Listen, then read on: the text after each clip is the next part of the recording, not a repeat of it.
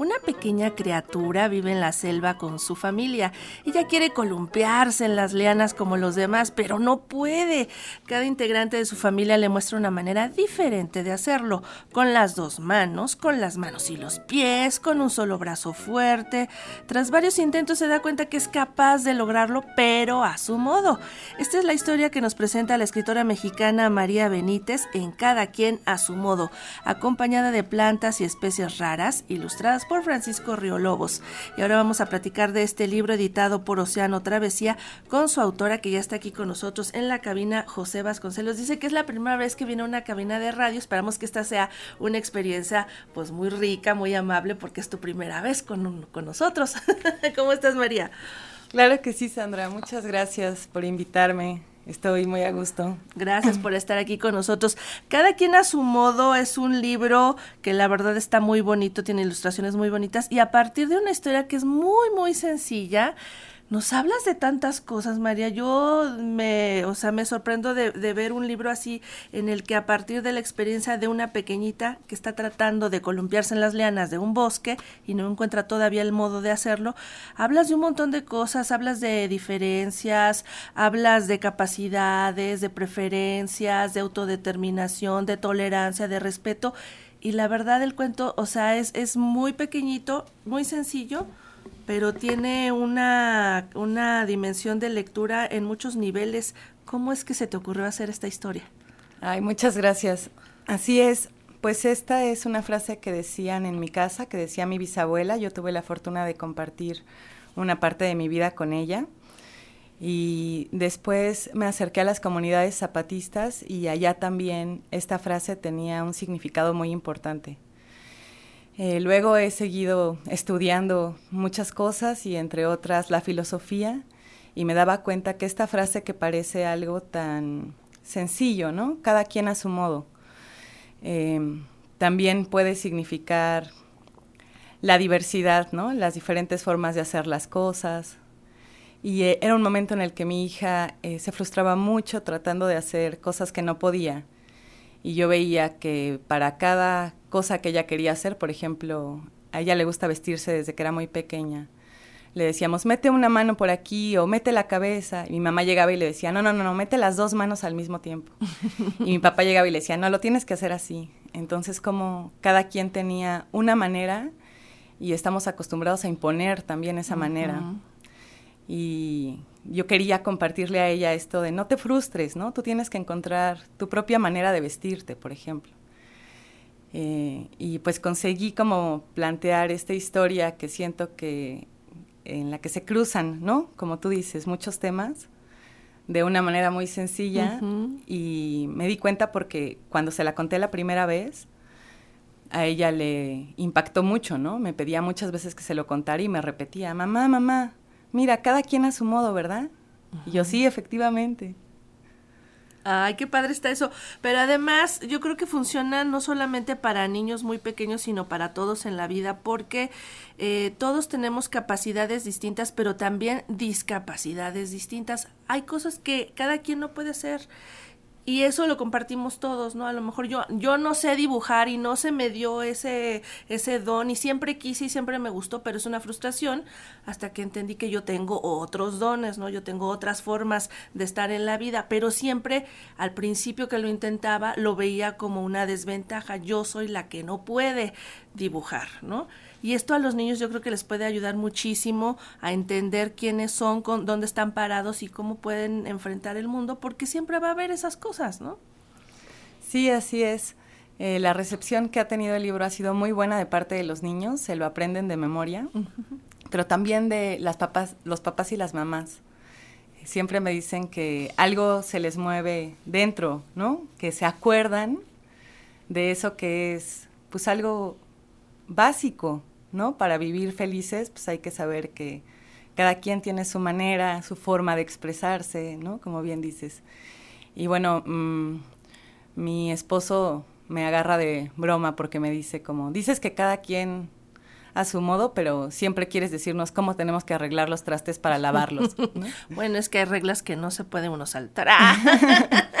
no, y ahí es cuando una se da cuenta de eh, a veces las obsesiones que tiene por hacer las cosas de una manera, ¿no? Y que nos olvidamos de que hay tantas maneras de hacer lo que sea, pero en esta prisa en la que vivimos, en este sistema que nos dice el éxito es solamente haciendo tal cosa, nos olvidamos como que la vida es desbordante, ¿no? Que tiene muchas posibilidades.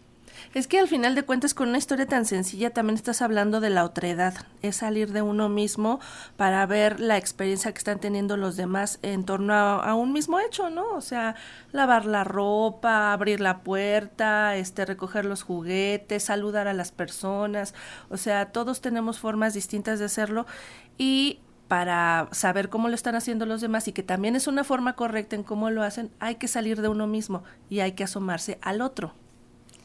Sí, somos espejos, ¿verdad? Miramos en los demás y nos miramos a nosotras mismas. Diferente cuando podemos mirar a los demás. así es. Este libro tú lo escribiste pensando en niños y niñas como de qué edad. Mira, en esa época mi hija tenía tres años, pero ahora tiene ocho y le sigue gustando igual. Eh, he sabido de jóvenes que lo leen y también se quedan callados, ¿no? Es una edad en la que expresan menos lo que les mueve, pero, pero veo sus rostros y sus sonrisas y creo que también es para ellos. En cierto sentido, pues creo que es para todas y todos de todas las edades, ¿no? Siempre es bueno recordar. Así es. Y en este trabajo te acompaña Francisco Riolobos, que hace unas ilustraciones, pues la verdad, extraordinarias, muy, muy coloridas y además divertidas.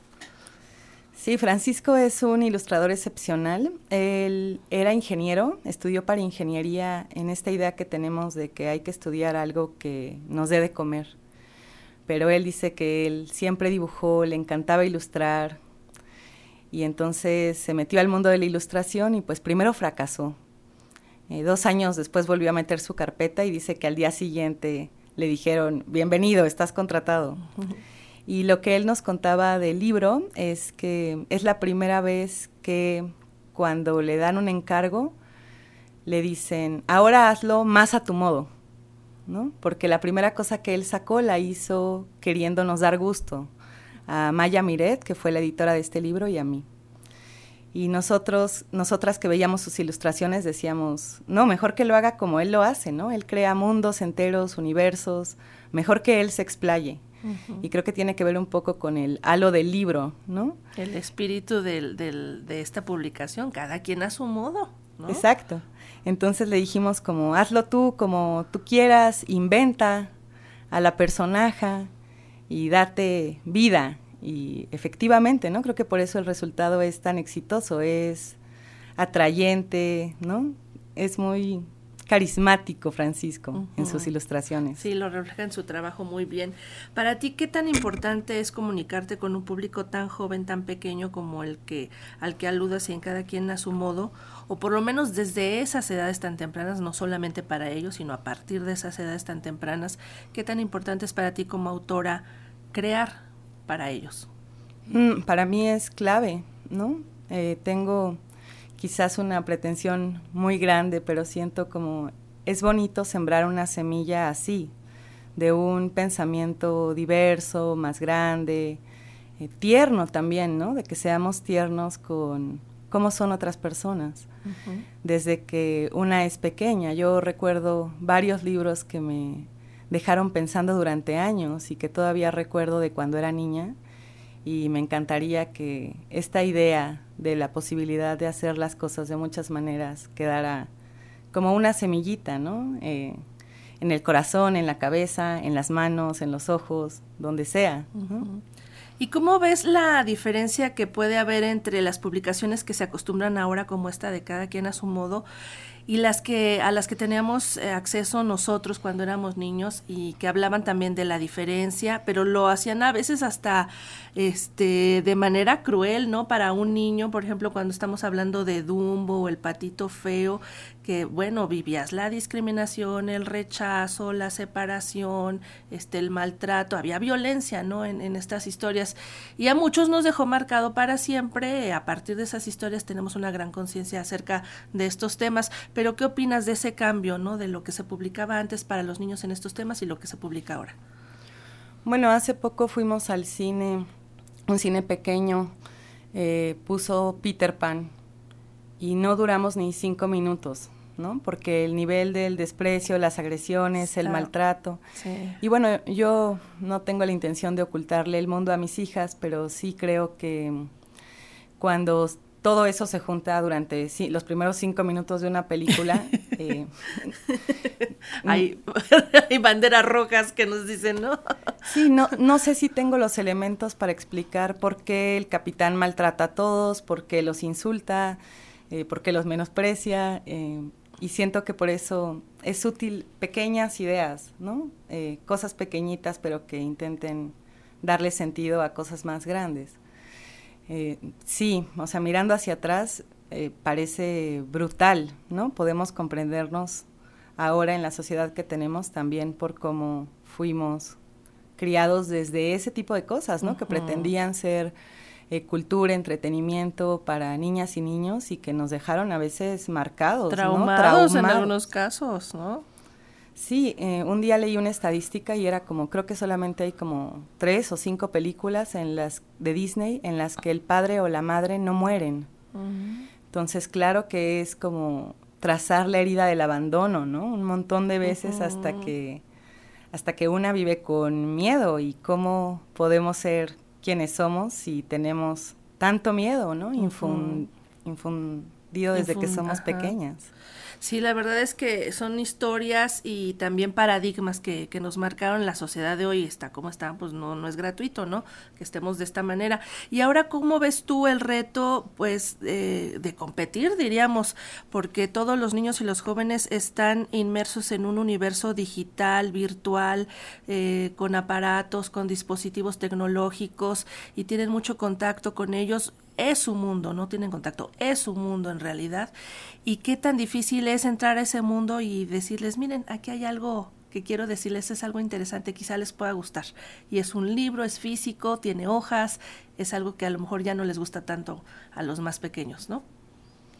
Qué buena pregunta. La verdad creo que eh, vendré en unos meses a intentar contestártela porque aún no lo sé. Pero lo que hemos hecho en la casa es acompañar a las niñas en las cosas que ven. Eh, pensamos que es la única manera en la que podemos coexistir en el mundo y también dejarlas a ellas pues ser críticas, ¿no? En vez de prohibirlo, pues ser críticas con lo que ven, con lo que absorben, que es muchísimo, ¿verdad? En cada momento ellas eh, aprenden tantas cosas Así es, pues la verdad es que es un reto muy grande, pero qué bueno que existen contenidos como este que tú has realizado, cada quien a su modo, que está publicado por Océano Travesía. Los invitamos a quienes tienen hijos, sobrinos, vecinitos, niños, con quienes conviven con los más pequeños, incluso hasta los más, más jóvenes, ya lo decíamos, pues acudan a esta lectura de este libro, cada quien a su modo. María Benítez, muchas gracias por venir con nosotros a Radio Educación.